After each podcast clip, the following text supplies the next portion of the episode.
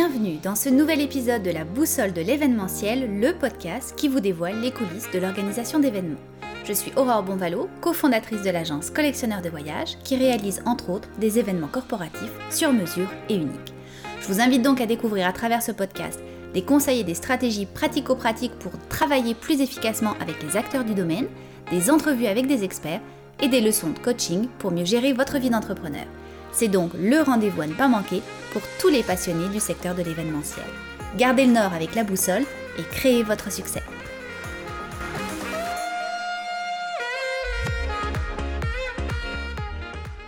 Aujourd'hui, je vous emmène découvrir l'univers des traiteurs, régime keto ou flexitarien, saveur du Vietnam, vin sans alcool et mocktail. Les tendances culinaires révèlent aussi un véritable changement de nos habitudes de vie. Offrir une prestation culinaire lors d'un événement paraît simple, mais vous allez voir qu'il faut prendre en compte de nombreux détails pour réussir cette mission et que cette industrie est en constante réinvention. Aujourd'hui, je reçois Véronique Hébert, directrice du développement des affaires pour le Georges V, service de banquet et traiteur de l'hôtel Château Laurier à Québec. Bonjour Véronique. Bonjour. Alors Véronique, on s'est côtoyé à plusieurs reprises sur des événements. J'avais notamment utilisé le service du traiteur Georges V pour un de mes événements corporatifs. On sait que le poste boisson et nourriture est très important dans un événement. Alors explique-nous les particularités du traiteur Georges V. Alors, j'ai commencé avec euh, le Georges V il y a bientôt sept ans et demi. J'étais chez Décorum avant Décor d'événements. Puis euh, l'équipe, les actionnaires euh, sont venus me chercher en me disant que j'étais leur meilleure vendeuse parce que pour moi, c'était un traiteur qui se distinguait beaucoup. Dès que j'arrivais dans une salle, pour un événement avec décorum, je reconnaissais tout de suite le Georges V avec sa coutellerie, son couteau qui tient sur la lame, le personnel, les maîtres d'hôtel, l'équipe et tout ça. Alors, c'est vraiment un coup de cœur que j'ai eu pour l'entreprise. Ce qui nous distingue vraiment, c'est qu'on est un traiteur euh, reconnu au niveau des événements majeurs. Alors, on est le traiteur exclusif de l'hôtel Château Laurier Québec. Alors, nos cuisines sont basées là-bas, mais on est aussi un traiteur euh, qui a fait le festival d'été, la tente corporative pendant sept ans. Alors, on était le traiteur pour 1200 personnes pendant 11 soirs consécutifs. C'est vraiment ça qui nous a fait connaître euh, principalement quand on a... Dans le fond, l'entreprise n'est pas très, très vieille. Elle a débuté en 2007.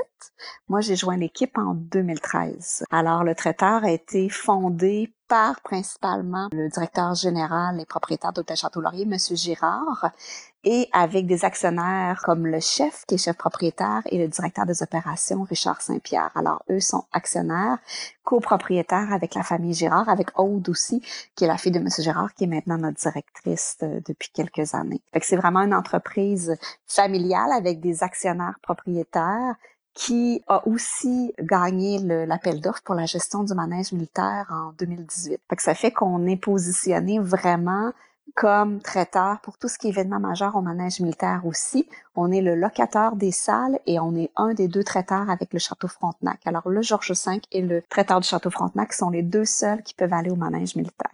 Et donc ton implication en tant que directrice du développement des affaires, ça ressemble à quoi?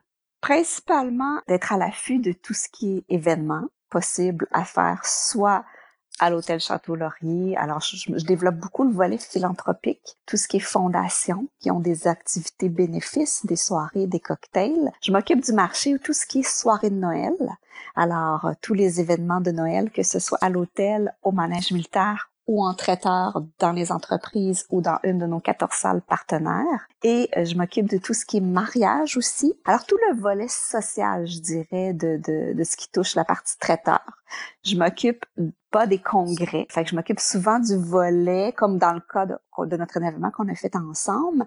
Moi, je m'occupais de la partie soirée à la chapelle du Musée de l'Amérique française, qui est une de nos salles partenaires. Fait que moi, je suis toujours dans le volet un peu plus créatif de la tenue des congrès. Fait je vais entrer en lien avec le client pour voir s'il y a des besoins extérieurs à son congrès pour une soirée.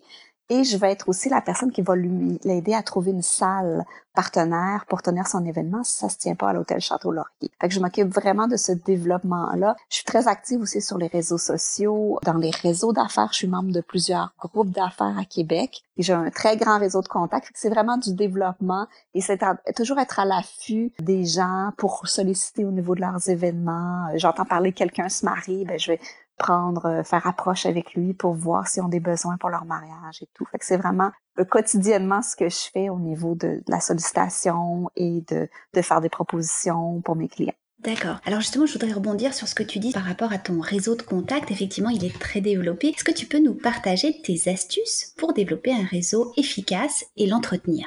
Moi, je pense que j'ai vraiment, dès le jour 1 que j'ai débuté ma carrière, ça a été de toujours faire un suivi. Dès que je rencontre une personne, c'est de prendre sa carte d'affaires, lui remettre la mienne, mais c'est pas de remettre à propos une carte d'affaires, mais c'est au contraire de prendre une carte d'affaires ou de retenir des noms et de toujours faire un suivi, de dire à la personne, ça fait un plaisir de vous rencontrer, et tout ça, de maintenir un lien puis aussi le réseau LinkedIn, qui pour moi est vraiment une ressource extraordinaire. Alors vraiment, de chaque fois qu'on entre en contact avec une nouvelle personne ou qu'un client, on travaille avec sur un projet, c'est de l'ajouter à notre réseau LinkedIn. Ça fait que maintenant, je suis rendue à près de 12 000 contacts sur mon réseau d'affaires LinkedIn.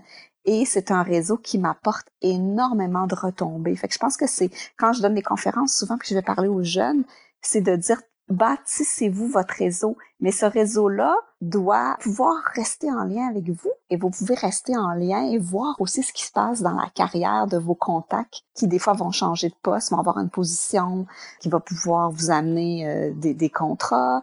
Euh, au contraire, quand vous, vous avez des changements dans votre carrière, de nouvelles implications, vont être au courant de ce que vous faites. Fait que pour moi, c'est vraiment un réseau qui hyper important, puis que j'essaie d'en parler euh, aux gens qui me demandent des conseils à ce sujet-là, mais pour moi, vraiment, c'est le réseau LinkedIn qui est hyper intéressant. Oui, tu as tout à fait raison. Et c'est vrai que pour les organisateurs d'événements, on peut les encourager fortement à être présents, à commenter aussi les posts qui se passent dans l'industrie de l'événementiel. Et c'est aussi une mine de contacts importantes qu'ils peuvent aller chercher et pourquoi pas décrocher des contrats de cette manière-là. Oui, effectivement. Moi, souvent, c'est que je vais une, une conférence où je vais entendre parler d'une personne qui a eu une nomination dans un poste. Ben, je vais aller sur LinkedIn pour l'ajouter à mon réseau ou le féliciter ou euh, lui dire, ah, j'ai entendu parler de vous sur tel article. Puis c'est surprenant ce que ça peut apporter de l'autre côté. Les gens vont répondre, puis les gens sont me dire ah justement on travaille sur un projet, tu devrais appeler ma personne au marketing, aux ressources humaines, on a peut-être besoin de de traiteurs ou d'une salle pour un événement et tout ça. Fait que moi je, je vois qu'il y a vraiment des contacts et des retombées à aller chercher sur ce réseau-là. Tout à fait. Et tu ne caches pas donc ton plaisir pour l'écriture, que ce soit sur les médias sociaux, mais également au sein de différents blogs. Tu collabores, ou tu as collaboré d'ailleurs à plusieurs blogs, dont Marianique ou Le Planificateur, où tu décryptais entre autres les codes de l'événementiel. Qu'est-ce que cela t'a apporté?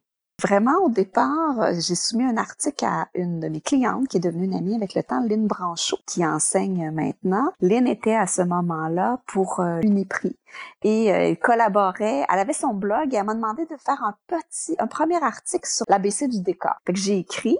Puis par la suite, Lynn m'a demandé de l'envoyer à Michel Geoffroy, au planificateur, et ça a vraiment commencé avec cette première implication-là que je me suis mis à collaborer avec le planificateur en écrivant des articles au départ sur le décor. Puis euh, par la suite, j'ai continué à, collaborer avec le planificateur et aussi Marianique qui avait un blog. Malheureusement, le blog n'existe plus, Marianique Boisvert, qui est une, qui a été planificatrice d'événements à Montréal, très, très connue, qui a travaillé avec le Cirque du Soleil, qui a fait des gros événements, m'a demandé de collaborer. Alors, j'écrivais deux articles par mois, toujours traitant des tendances au niveau du décor et tout ça pendant les dix années que j'ai été chez Décorum. Mais par la suite, j'ai collaboré un petit peu avec le début avec le Georges V, mais après ça, le blog a cessé avec Marianique. Le planificateur s'est transformé. J'ai collaboré peut-être une, deux fois par année dans les dernières années. Principalement, maintenant, j'écris plus au niveau de ma famille, mon chaos, qui est un blog plus personnel où je parle de mon expérience comme maman, euh, mon expérience avec les hommes, mon expérience plus de vie personnel que professionnel parce que j'écris euh, un peu moins au niveau euh, professionnel. Mais j'avoue que je refuse pas quand les gens m'approchent pour une opportunité pour écrire pour un blog ou une collaboration et tout ça. J'adore écrire. Oui, et on le ressent quand on lit tes différents euh, articles. Alors, pour les organisateurs d'événements qui nous écoutent, quels sont les points importants à prendre en compte quand ils vont devoir choisir le bon traiteur pour leur événement? Je pense que l'important, c'est vraiment la fiabilité, la réponse, euh, le contact qui se fait facilement avec la personne. Euh, c'est la, base, la première. j'ai magasiné pour moi des traiteurs euh, pour des événements personnels et, ce que je trouvais le plus intéressant, c'est quand on a un contact rapidement et un suivi efficace lors d'une demande. Si je vois que ça prend trois, quatre jours, cinq jours, j'ai pas une nouvelle, pour moi, c'est inacceptable. C'est la première approche, c'est vraiment le, premier contact, le suivi, de sentir le professionnalisme aussi de la personne avec qui on, prend contact pour vraiment être à l'écoute des besoins du client. Parce que à la base, chaque événement est différent. Puis quand moi j'ai à gérer un mariage ou j'ai à m'occuper d'un party de Noël, les besoins ne sont pas les mêmes. Pour moi, l'approche se fait beaucoup. Souvent, les gens vont écrire par courriel, mais j'aime beaucoup prendre contact par téléphone pour la première discussion avec le client pour bien comprendre les besoins. Tu l'importance de comprendre, de bien cibler les besoins du client. Pour moi, je trouve que pour euh, le choix d'un traiteur, ben, je pense que c'est important que le, le traiteur soit à l'écoute, de comprendre les besoins, puis de faire une proposition sur mesure. Fait que ça, c'est vraiment quelque chose qui est important. Le client aussi a toujours un budget, fait que c'est important d'être à l'écoute et de voir un petit peu quel est le budget. Parce que si le client m'appelle et veut des sandwichs pas de croûte et a un budget, par exemple, je sais pas, de 10 dollars par personne, c'est certain que je pourrais pas l'aider. Fait c'est vraiment d'écouter le besoin, de voir ce qui est réaliste de faire. Puis sinon, pour moi, ben, j'ai toujours été la personne qui va référer. Si je ne peux pas traiter la demande, si je peux pas aider le client, si je fais pas ce qu'il demande, ben, de le pouvoir le référer à un autre partenaire. Pour moi, c'est vraiment des choses qui sont super importantes à prendre en considération. Hmm, très bon point. Et alors, par exemple, de mon côté, lorsque je prépare mes événements corporatifs, je demande toujours au traiteur d'organiser un déjeuner test, un petit peu comme on le fait dans le cadre des mariages. Vous le proposez d'ailleurs avec le Georges V. Alors, quels seraient les conseils que tu pourrais donner à nos auditeurs lors de cette étape importante?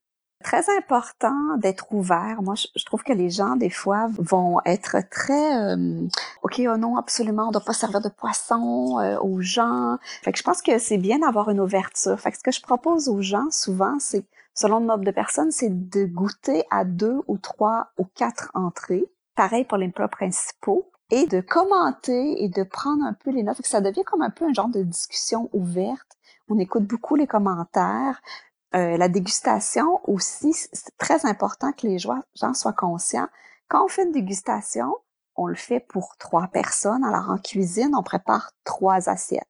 Si je le fais pour 300 personnes, en dégustation, on utilise la même méthode de cuisson qui sera fait lors du 300 personnes. Fait que la cuisson à l'alto. Fait que j'explique souvent, les clients vont, me dire, ouais, mais je suis allée dans un restaurant, il nous a fait une dégustation avec des pièces montées et tout. J'ai dit oui, mais est-ce que c'est réaliste de penser que pour un 300, 400, 1000 personnes, on peut livrer le tout.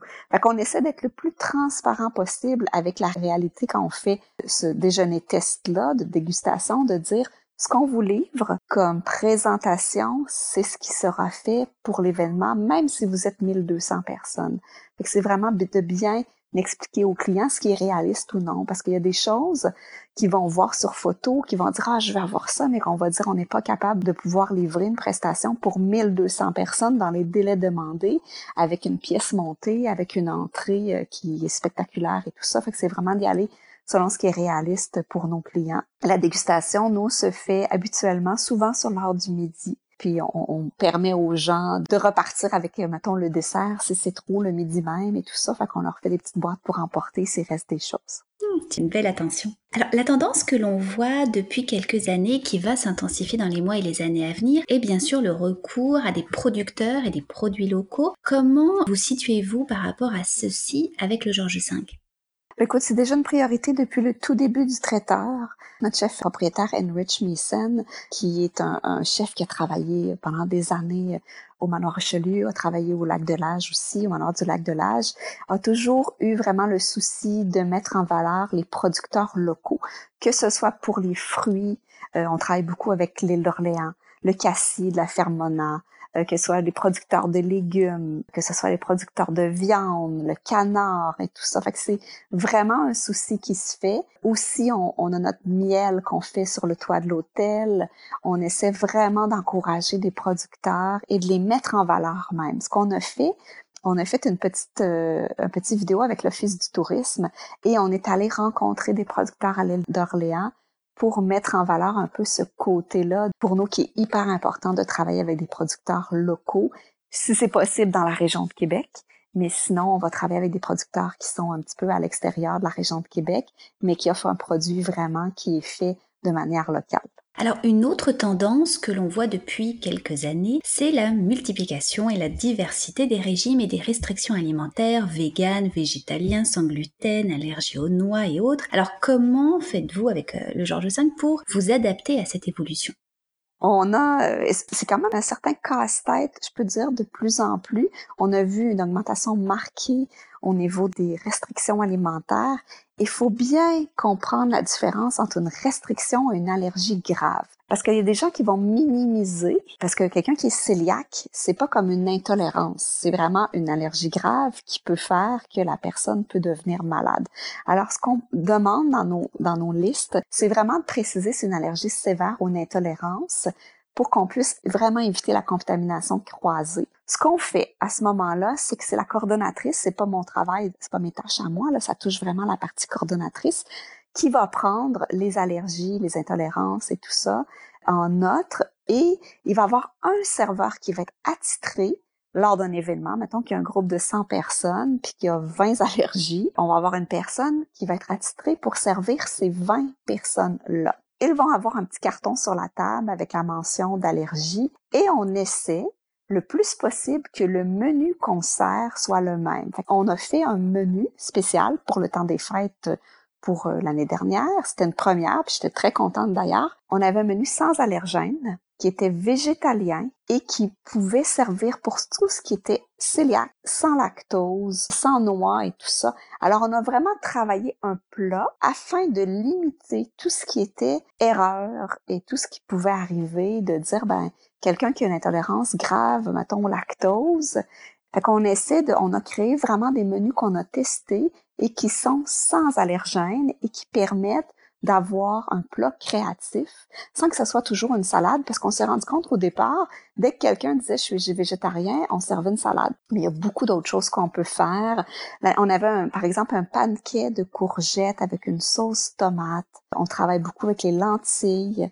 On travaille avec la farine de pois chiches pour aller chercher vraiment des choses qui sont différentes, uniques, goûteuses, mais qui vont limiter tout ce qui est allergène, puis qui va pouvoir satisfaire aussi les gens qui sont végétaliens. D'accord. Alors, un autre point important, c'est l'art de la table. Hein. Tu l'as précisé au début de ton entrevue, tu as travaillé pendant plus de dix ans pour Décorum, une entreprise qui est spécialisée dans les décors d'événements. Et on le voit hein, maintenant, avoir recours à un traiteur, c'est pas juste passer des plateaux de boucher durant un événement. Il y a un véritable art de la table qui s'est développé, une véritable mise en scène de la nourriture. Est-ce que tu peux nous parler un petit peu de ce volet-là?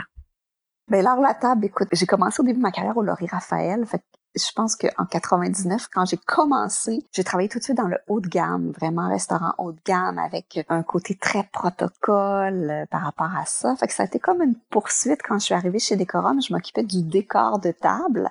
Alors, ce qui a fait que je m'occupais tout ce qui était de la mise en beauté de la table. Fait que la nappe, les centres de table, les sous-assiettes, aussi les gens, des fois, de plus en plus, les gens veulent avoir une coutellerie différente, des verres à haute couleur. Alors, vraiment, l'emphase est mise beaucoup sur ce volet-là. J'essaie de c'est comme Décorum est fermé depuis euh, déjà deux trois ans.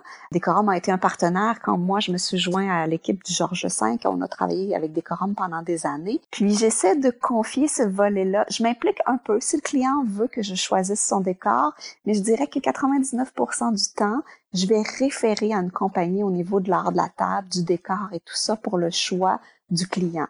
Alors, tu parles souvent de l'importance d'ailleurs de la créativité. Justement, comment tu anticipes les tendances à venir? Pour moi, j'adore faire des recherches. À chaque année, je prépare une petite conférence et avec mes collègues qui sont plus au marché euh, de la vente des congrès, on fait une petite tournée. Fait que souvent, on va aller voir les membres de la Fédération des médecins spécialistes du Québec pour leur présenter en début d'année un petit peu les tendances culinaires et les tendances au niveau d'événements de ce qui s'en vient. Fait que principalement, je fais mes recherches en fin d'année, comme les tendances sortent habituellement novembre, décembre de chaque année, je vais beaucoup aller lire sur les blogs de ce qui se fait en Europe, aux États-Unis. Euh, il y a un événement auquel j'ai participé pendant de nombreuses années chez Decorum, ça s'appelle The Special Event, SI, euh, qui est un événement qui regroupe euh, des centaines d'exposants qui vont vraiment mettre à l'avant-plan les tendances, que ce soit décor, traiteur, animation et tout ça. Fait j'ai la chance d'avoir assisté à ce congrès-là à Los Angeles, à Las Vegas. Je suis allée un petit peu partout dans le monde avec la propriétaire de Décorum et on a fait ce congrès-là. Dans les dernières années, on a euh, les actionnaires du traiteur ont fait un congrès qui était spécialisé plus au niveau de l'alimentation. Ils sont allés en Europe d'ailleurs euh, pour faire différents congrès, pour aller voir un petit peu à l'avant-plan des tendances culinaires, très très poussées au niveau de, de ce qui se fait dans l'alimentation. Mais moi, principalement dans les dernières années, c'est vraiment des recherches que je fais beaucoup, beaucoup réseaux sociaux, blogs, euh, contenu, euh, tout ce que je peux trouver sur les tendances. Et à partir de ce moment-là, je regroupe et je sors, mettons, les six tendances de l'année à venir. D'accord. Et alors justement, quelles étaient les tendances 2020 2020, on a parlé beaucoup, beaucoup de, régime flexitarien. Euh, on a parlé du végétarisme, après ça du végétalisme. Et en 2020, ce qui est sorti, c'est le flexitarien. C'est-à-dire que les gens ont vraiment changé leur mode de consommation. Ils vont pas se dire qu'ils sont végétaliens ni végétariens, ils vont être flexitariens. C'est qu'ils vont arriver dans un événement et ils vont consommer de la viande de temps en temps mais ne vont plus nécessairement en acheter. Fait que ça, c'est une des tendances majeures qu'on a vues. Les saveurs aussi, à chaque année, on, est, on parle de différents pays qui sont en vedette. Pour 2020, on parlait des saveurs du Vietnam, gingembre, les soupes repas. Par la suite, on a parlé des tendances, le régime keto, qui a été euh, mis à l'avant-plan. Ça, c'est un petit peu difficile à gérer parce que quand on est dans des événements, on a des intolérances, des allergies graves, comme j'ai dit, mais quelqu'un qui arrive et qui a un régime keto, il faut comprendre que c'est un mode de vie. Alors, il peut faire le choix de dire, ben, moi, dans mon assiette, si je suis keto, ben, je vais refuser de manger les pommes de terre, par exemple, parce que c'est bon, j'en mange pas. Mais sans qu'on serve un plat, qui refuse le plat et que ce soit une complication, surtout en traiteur quand on fait un événement de 1000 personnes et les gens ne vont pas aviser d'avance, souvent quand c'est un mode de vie, qui sont keto, et ça va être sur place qu'ils vont des fois décider ah ah oui mais non mais finalement moi je, le plat qui, qui est servi ce soir au gala ça me convient pas, fait que ça fait que nous ça nous met dans une situation quand on est en traiteur, on n'a pas nécessairement à portée de main différentes alternatives pour faire un plat. Alors souvent, ils vont se ramasser avec un plat végétalien ou sans allergène et tout ça, puis il y a des gens qui vont être moins heureux. Fait que c'est souvent euh, le régime keto. En tout cas, cette année, on l'a vu de plus en plus. Sinon, dans les tendances aussi, le sans-alcool. Alors, euh, je sais pas si vous avez entendu parler de Navino, qui est une compagnie qui est sortie tout ce qui est vin spiritueux sans alcool on le voyait de plus en plus, euh, les gens qui consommaient sans-alcool, mais là, vraiment d'avoir des vins sans alcool, c'est euh, vraiment quelque chose qu'on voit de plus en plus là, en 2020. Puis c'est pas nécessairement parce que les gens sont en, c'est une femme enceinte ou c'est vraiment par choix, les gens vont, vont dire, ben on limite la consommation et on va préférer essayer des produits qui sont sans alcool comme en apéro, un mocktail et tout ça. Oui, tu as tout à fait raison. D'ailleurs, je rebondis sur cette euh, dernière tendance du sans-alcool. On va recevoir bientôt sur notre podcast Marie-Josée Baudouin, qui est sommelière et mixologue. Et justement, elle nous parlera euh, des tendances au niveau euh, de l'alcool et du non-alcool. Alors maintenant, Véronique, dans toutes les expériences d'événements que tu as vues, que tu as organisées, est-ce qu'il y a un événement qui est un peu plus sorti du lot ou qui t'a un peu plus marqué? C'est sûr que si je parle vraiment au début, là, le 31 décembre 1999, j'ai eu la chance de faire un événement Laurie Raphaël et Daniel Vizina servait un repas de 10 services. Fait que c'est vraiment quelque chose qui m'avait marqué en tout début de carrière parce que c'était le top 10 de la décennie. Fait que c'était un accord mais 20 avec un événement extraordinaire. J'avais la chance de goûter, écoute, une brandade de caviar avec, euh, j'ai mangé de l'oursin. Fait que c'était vraiment quelque chose qui m'a marqué, auquel j'ai participé. Sinon, je peux vous dire que au niveau d'un événement qui m'a vraiment marqué pour euh, le traiteur, c'est notre ouverture officielle du manège militaire qui s'est fait le 26 avril 2018. Alors, euh, Monsieur Girard et Aude avaient organisé un événement, puis on était beaucoup dans le secret. On savait qu'on avait un événement, on a collaboré vraiment la liste des clients. On avait 850 invités qui ont été reçus. Et moi, j'étais pas au courant de tout ce qui se faisait par rapport aux traiteurs. Alors, on avait des stations de nourriture extraordinaires avec euh, la charcuterie maison, les mocktails et tout ça. Fait que ça fait vraiment un événement qui est extraordinaire et on a eu des prestations aussi d'artistes comme de Patrice Pinchot qui est arrivé suspendu dans les airs. Fait que c'est un événement que j'étais là, j'ai collaboré à les invitations, mais que je suis arrivée là-bas comme un enfant dans un magasin de bonbons de voir ce qui avait été préparé par le traiteur. J'étais tellement fière parce que j'avais des clients partout au Québec qui avaient été invités. On avait des gens de Montréal, des gens de Drummondville et tout ça, qui attendaient vraiment l'ouverture du manège militaire. Ça, ça a été marquant, cet événement-là, de voir à quel point on avait c'est un événement qui était 100% offert, alors c'était vraiment extraordinaire de voir tout ce qui avait été mis en place pour faire le wow. Alors ça fait effectivement de beaux souvenirs et il est certain qu'on fait tout pour que nos événements se déroulent à merveille, mais parfois il arrive des imprévus ou des complications. Est-ce que tu peux nous raconter un problème ou un enjeu que tu as rencontré lors de l'exécution d'un de tes contrats et comment tu l'as géré?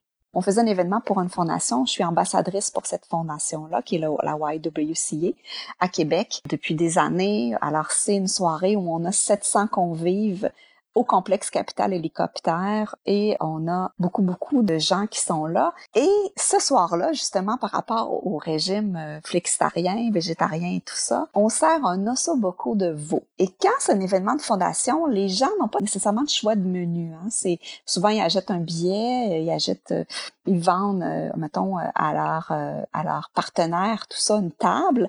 Mais c'est un événement où tu vas principalement pour la cause et c'est pas comme un événement corporatif où tu choisis un menu fait que tu t'inscris, tu arrives à la soirée, sur la table, le menu est déposé. Souvent, les gens discutent et le regardent pas. Ce soir-là, on a eu sur 700 personnes écoute, des dizaines et des dizaines de personnes qui, ce soir-là, se sont déclarées végétariennes. Peut-être parce que la pièce avait un os avec la moelle et tout ça. Mais écoute, ça a été un peu une catastrophe parce que là, nous, on était en traiteur, 700 personnes. On avait prévu quand même beaucoup d'allergies et de repas mais on n'avait quand même pas de repas pour euh, répondre à 100 personnes qui tout, soudainement mangeaient pas de viande. Alors ça crée comme une certaine problématique. Ce qu'on a fait finalement, c'est qu'on a servi la garniture. On avait, mettons, un risotto dans l'assiette avec les légumes, avec un peu de sauce. Il y a eu beaucoup, beaucoup de gaspillage ce soir-là. Puis les gens en cuisine m'ont fait le commentaire. Moi, je me suis rendu compte un petit peu qu'il se passait des choses. Mais souvent, quand je suis impliquée dans un événement, le maître d'hôtel va pas m'en parler tout de suite, va m'en parler plus tard. Ce qu'on a fait par la suite de, de post-mortem, c'est de dire, quand c'est des événements comme ça, c'est très féminin. Il y avait beaucoup de clientèle féminine. J'ai dit peut-être qu'on serait mieux d'aller avec quelque chose qui est un petit peu moins viande, sachant que la tendance en va beaucoup vers beaucoup de gens qui sont flexitariens, les gens consomment moins de viande. Alors on s'est adopté pour euh, l'année suivante de faire un plat qui était un petit peu plus euh, féminin et tout ça que le grosse portion de beaucoup dans, dans l'assiette. Mais c'était vraiment une situation où c'est arrivé, on était en traiteur et là, tout à coup, tous les gens refusaient leurs assiettes. Oh non, moi, je mange pas de ça. Oh non, moi, je suis végétarien, mais il l'avait pas signalé à l'avance. Fait que ça, ça crée des problématiques. Fait que super important pour les organisateurs d'événements de peut-être mettre une petite case parce que allergie, oui, intolérance, mais régime comme végétarien, végétarien, important de le mentionner. Hmm, effectivement, très bon conseil. Alors, en parlant d'enjeux, on en vient depuis quelques mois, qui est donc cette crise de la Covid-19 et qui n'a pas épargné le secteur des traiteurs. Raconte-nous un petit peu les principaux enjeux qu'elle a occasionnés et comment vous avez, avec le Georges V, rebondi à travers tout ça.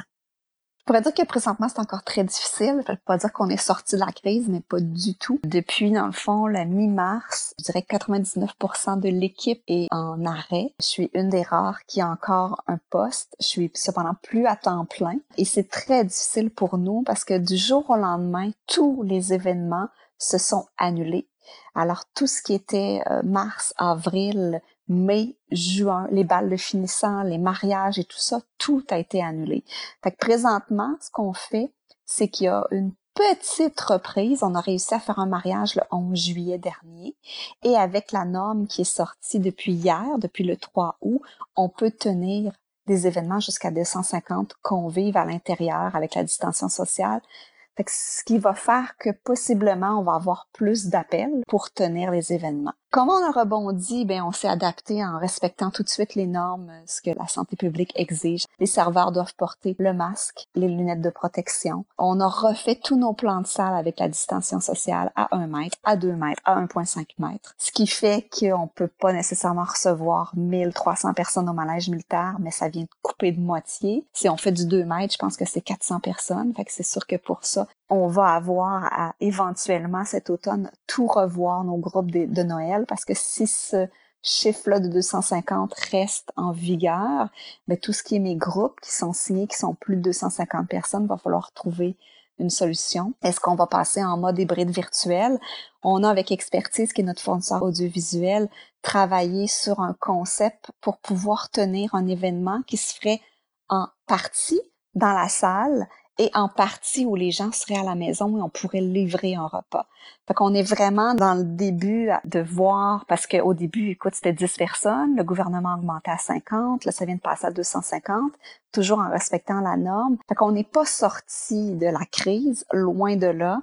On a eu des pertes de revenus énormes, même pour l'hôtel aussi au niveau des congrès. Fait que je peux dire c'est extrêmement difficile pour notre industrie de voir quand on va pouvoir repartir la machine à, à 100% parce que la norme de, du 250 puis la norme de la distanciation sociale fait que les groupes qui sont confirmés, ça se peut qu'on soit pas capable de les faire entrer dans nos espaces.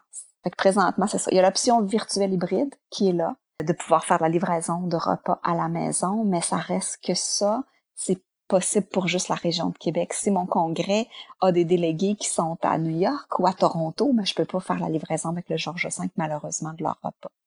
Ouais, effectivement, ça pose énormément de problématiques et j'imagine que euh, c'est difficile aussi pour toi d'entrevoir l'avenir pour votre secteur d'activité. Oui, oui, puis c'est épuisant parce que j'ai l'impression que j'arrive jamais à avancer. Tu sais, quand tu es en début de carrière, ce qu'on se disait avec les, actionnaires, c'est qu'on faut revenir un peu à la base. On faisait pas du 10 personnes, on faisait pas du 20 personnes en traiteur, on faisait du 50 personnes et plus. Mais quand la norme est arrivée que c'était 10 personnes maximum, j'ai dit, ben écoute, si on le fait pas, on n'aura pas de contrat. Fait qu'on a accepté de faire 7 personnes en traiteur, 12 personnes en traiteur. Mais c'est énormément de travail pour un si petit. Tu sais, souvent, quand tu es habitué, tu fais 50 ou 500, mais quand c'est 10, c'est la même tâche et le menu qu'on doit préparer et tout ça. Fait c'est vraiment complexe au niveau de ce qu'on doit mettre en place et tout ça pour des petits groupes, mais on doit revenir à la base, on n'a pas le choix. Effectivement, alors on espère que euh, tout va débloquer à un moment donné et qu'on va revenir à un, semblant de normal quand même assez euh, prochainement. Alors les dernières questions que j'ai pour toi Véronique, je les pose à tous mes invités. La première, pour toi la symbolique de la boussole en affaires, qu'est-ce que ça représente? Ben, la boussole, ça donne un peu une direction. Présentement, c'est difficile parce que notre boussole est un peu déréglée avec la COVID. Mais pour moi, la boussole, ben, c'est un petit peu d'avoir un, plan de match. Tu sais, moi, on était sur une lancée 2020, ça annonçait exceptionnel pour nous. On avançait, on faisait que avancer vers le succès parce que le manège était de plus en plus connu. On avait des congrès qui sont venus et qui revenaient. Fait c'était vraiment, tu sais, d'aller dans une direction qui, qui était vraiment vers le succès. Présentement, mais je pourrais dire que la boussole, notre boussole, on sait pas trop vers quelle direction on doit aller. C'est un peu difficile dans cette situation-là. Puis, tu sais, en, regardant un petit peu ce qui se passe aux nouvelles, ben, tant qu'il y aura pas de vaccin, je pense que ça va être difficile pour nous de pouvoir vraiment faire une stratégie de relance et tout ça et de dire, c'est beau, là, on est reparti à 100%. Effectivement. Et si tu avais en ta possession la boussole de Jack Sparrow dans le film Pirates des Caraïbes qui indique non pas le nord mais ce que désire réellement son détenteur, qu'est-ce que tu désirerais le plus en ce moment d'abord d'un point de vue professionnel? Ben, professionnel, savoir quand on va sortir de la pandémie, quand euh, tout cela sera derrière nous. Est-ce que le port du masque va être euh, en vigueur pendant je sais pas combien d'années? Est-ce que le vaccin va arriver? Est-ce que la pandémie, je sais pas, il va y avoir euh, une solution où ça va s'estomper? Fait que moi, j'aimerais vraiment pouvoir savoir ce que nous réserve l'avenir. Honnêtement, pour nous, c'est beaucoup beaucoup d'incertitude qui est là de jour en jour et que on, quand au début en mars, on s'est dit on va être arrêté euh, deux, trois semaines. C'est ce qu'on pensait, mais pas quand ça fait six mois, on se dit c'est, c'est quand qu'on va voir la lumière au bout du tunnel. Mmh, tout à fait. Et d'un point de vue personnel, Personnel, ben écoute, euh, c'est vraiment de voir où, euh, je sais pas, l'avenir va me mener euh, professionnellement, personnellement, je suis une fille vraiment passionnée. Ce que je trouve difficile présentement, c'est vraiment, c'est ça, au niveau de ce qui se passe dans le professionnel qui affecte, veut, veut pas, ma vie professionnelle parce que j'ai l'impression que je me réalise beaucoup moins. Fait que c'est sûr que j'aimerais pouvoir, euh, un claquement de doigts, voir ce qui va se passer euh, côté professionnel qui va permettre au niveau personnel aussi de pouvoir avancer un peu plus loin et tout ça, puis de pouvoir faire des projets parce qu'on dirait qu'avec tout ce qui se passe, ben il y a beaucoup de choses qui sont sur la glace. Au niveau, bon, est-ce qu'on déménage, est-ce qu'on achète une nouvelle maison, est-ce que, tu il y a plein de choses qui sont, parce que le côté professionnel a un grand, grand impact, je me réalise sur ma vie personnelle. Même au niveau des vacances, tu sais, on avait des projets de partir à New York, on avait, tu on avait plein de choses, mais tout ça a été chamboulé avec le fait, ben écoute, on peut pas sortir du pays, on doit rester. Même, on, voulait aller aux îles de la Madeleine, complexe de traverser le Nouveau-Brunswick et tout ça. Fait que je pense que la pandémie affecte les deux volets, tous les volets un petit peu de ma vie présentement. Fait que c'est sûr que j'aimerais ça, on puisse voir clair pour pouvoir après ça, moi de mon côté, pouvoir plus faire de projets au niveau personnel. Mmh, effectivement, et c'est ce qu'on va nous souhaiter à tous d'ailleurs. Alors, cette entrevue touche à sa fin. Merci infiniment, Véronique. Ça me fait plaisir. Tu auras, j'en suis certaine, répondu à de nombreuses questions que se posent les organisateurs d'événements sur l'univers gastronomique et son importance dans le cadre événementiel. Encore un grand merci pour cette entrevue des plus passionnantes et pertinentes. Et vous, chers auditeurs, je vous dis à très vite. Gardez le nord avec la boussole de l'événementiel en nous suivant sur les réseaux sociaux et en postant un commentaire constructif. On se retrouve très bientôt pour un prochain épisode.